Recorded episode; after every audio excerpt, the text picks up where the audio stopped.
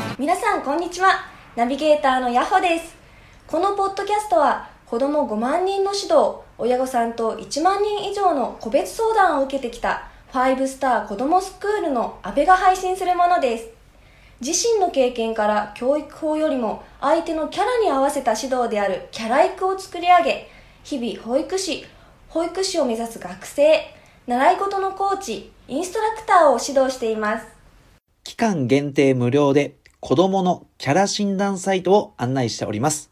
詳しくは概要欄をご覧ください。皆さん、こんにちは。ナビゲーターのヤホです。本日は、子供を活躍させるトラバーサスライオンについて、安倍さんと一緒にお話しいたします。それでは安倍さん、よろしくお願いいたします。よろしくお願いします。ねえ、すごいタイトルですよね。はーい。トラバーサスライオンってことなんですけど、あはい。の、なんでしょうね。まあ、別に無駄な話ではないし、本当にあなたにね、お役に立てる、これを聞いたらあなたのお役に立てる話だと思うんで、まあ、その流れで聞いていただきたいなと思うんですけど、はいそうですね。ヤホーさんは、はいまあ、ちょっと女性なんであまり興味ないかもしれないんですけど、トラとライオンってどっちが強いと思いますか、えー、どっちだろう。トラですかうんうん。トラですか。これね、ちょっとずるいんですけど、はい。実はこれ勝敗つかないんですよ。あ、そうなんですかうん、いや、ズルって思って、何それ引っ掛けって思うかもしれないんですけど、これ簡単に言うと、ライオンってサバンナに住んでるんですよね。はい。サバンナってアフリカとかがメインなんですよ。はい。トラって竹林というか竹林に住んでて、はい。メインってアジアに住んでるんですよね。はい。つまり、トラとライオンって交わることがないんですよ。ないですね。これすごく簡単で、だから交わることがないから、はい。ライオンは百獣の王でいられるし、はい。多分虎も、そのなんかね、竹林では王者でいられるんですよね。はい。これものすごく大事で、はい。僕らって、もそうだし、まあこれを聞いてる方もそうで、えっ、と、子供たちも考えてほしいんですけど、ポジションというか、どの分野でやるかってすごく大事なんですよ。はい。例えばですよ、すごいわかりやすいところで言うと、サッカーを考えるときに、サッカー好きな子多いじゃないですか。そうですね。簡単に言うとね、サッカーで言うとやっぱフォワードがダントツ多いわけですよ。はい。だけど、フォワードだとライバル多すぎるんで、やっぱトラに勝てないことって可能性すごいあるんですよね。はい。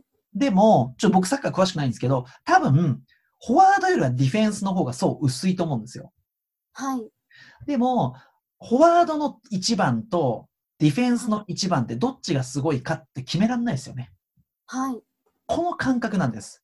この感覚うーんなるほど。はいい。やもっと言うならですよ、もちろんね、あの子供のやる気っていうのもあのメインでいきたいんで、もちろん本人がやりたいこといきたいんですけど、例えばそうだな、うーんと、オリンピック出れるって、ヤホさんにとってどんなイメージえー、もう、イメージ。すごくもう、日本一強いわけですから、さらにうんうん。世界に行って、さらなる上を目指すっていうイメージです。なんかあれなんだね、ヤホさんにとってやっぱ強さなんだね、うまさあ。すみません、柔道で思い浮かあ、べちゃいそうました。だね。そうだね。柔道をやってるからね。そう。あオリンピックじゃなくてもさ、世界選手権でもいいんだけど、でも、実はさ、例えばさ、柔道で言って世界選手権ってめちゃくちゃ狭きもんだよね。はい。もう、限られて、限られて、限られた、限られた、もうなんか、人しかできないよね。はい。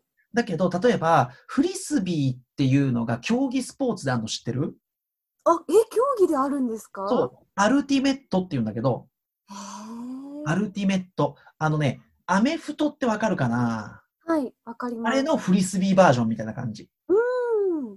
あれって簡単に言ったら競技人口めちゃくちゃ少ないの。あ、少ないんですね。そう。だから、まあ、実際に僕時間なくてやれなかったんだけど、僕いつかな33歳ぐらいの時やった時に、はだい。けどさ、33歳で動ける人ってあんま少ないわけもはい。う。で、しかもアルティメットやる人なんて少ないわけさ。はい。だから、あの、その時にさ、そのき業界のトップ3みたいな人に言われたんだけど、はい。業界の、協会の人はさ、はい。日本を強くしたいから、選手をリクルーティングしたいわけじゃん。はい。だからさ、安倍さんさ、って、このまま行ったら、世界選手権日本代表になれるぜって言われたの。すごい。いやこれすごいでしょ実際にやんなかったよ。実際にやらなかったけど、でも僕なんてスポーツで結果出してこなかった人だから、はい。日本代表なんて言うとめちゃくちゃ響くわけ。はい。マジかと。いや、めちゃくちゃすごいな。だから本当にそこで時間とかさ、あったらさ、やったらさ、本当日本代表になれるわけだよね。はい。だからそういう意味で言うと、これさ、まだやってないからさ、口だけであれなんだけど、トライアスロン結構僕狙ってて、トライアスロンも結構層が低いわけで、40代とかで活躍してる人がいて、はい。結構40代のそのカテゴリー別でね、カテゴリー別の40オーバーとかの日本代表結構狙えるらしいのよ。えー。だって人生日本代表ってないじゃん。ないですよ。そう、ってなったらさ、これを育てるときに第一で、もちろん子供がやりたいものとか、好きなものやるのが大前提ね。はい。でもさ、子供がアルティメットとかトライアスロンに興味持つかもしれないじゃん。知らないだけで。はい。うん。この感覚をなんか人を育てるときに持ってほしいなと思うんだよね。はい。もちろんサッカーのメジャーどこでもいい。いいよ。うんそこでサッカーで、はい別にサッカーで日本代表になることが全てじゃなくて、サッカーを通してい、なんかコミュニケーション能力とか、目標達成能力とか、磨いていくじゃない体力とか、礼儀とか。はい。だからもちろんサッカーやってもいいんだけど、別にそれアルティメットでも、トライアスロンでもできるよね。そうですね。できますね。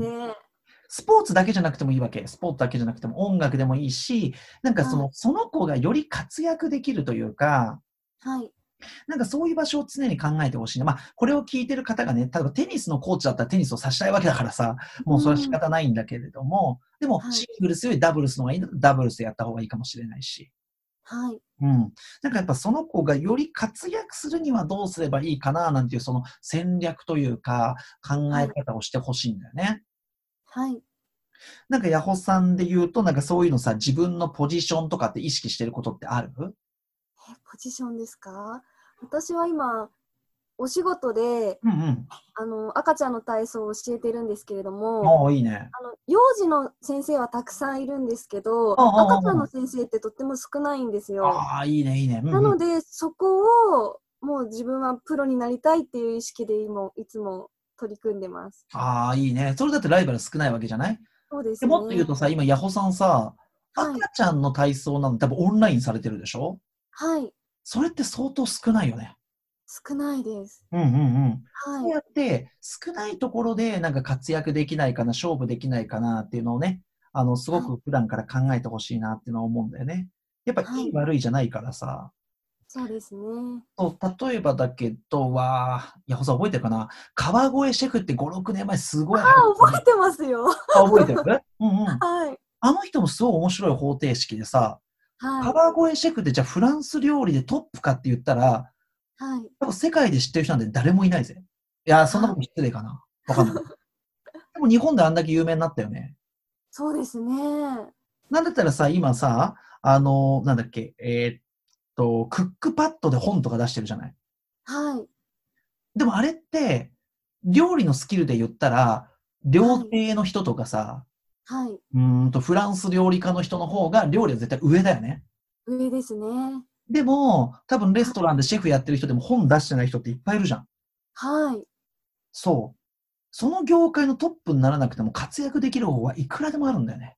ありますね。そうそうそう。だって料理本出さなかったらさ、世の中に広がんなかったりするわけだもん。はい。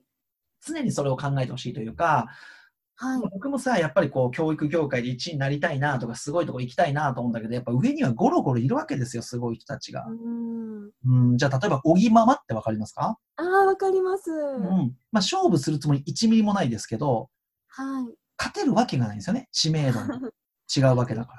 うん。じゃあ僕はどういうところで勝負できるのっていうのを考えてるし、常に子供たちがより活躍できるようにするにはどうすればいいかっていうのをね、本当なんか念頭に置いてほしいなっていうのは、すごくいつも考えてます。はい。ぜひね、えー、ヤホさんの対象者だったりとか、普段ね、あのやってる親御さんにもなんかそういうことを伝えてほしい。親御さんもさ、なんかはい、例えばいつも家きれいにしてたりとか、なんか親御さんなんか、でもなんか私きれいにできない自分とかあるじゃないはい。工作は得意だけど、なんか運動できないからって、なんか劣等感抱えてて、我が子に何もできないんですよって言ったらさ、いや、そこはそれでいいんですよって、でも、なんとかさんにはこういいとこがありますよねって、やっぱ長所見出してあげた方がいいじゃないはい。うん。なんかそういう目線でね、いつも、もうこれからの時代絶対長所発揮だからさ、そうですね。絶対そう。絶対そう。だって AI なんだから、他の人ができることは、他の人とか機械に取られていくわけですよ。うーん。あなたしかできないこと。はい。はい。ぜひ考えてほしいなと思っております。本日の音声でした。ありがとうございました。ありがとうございました。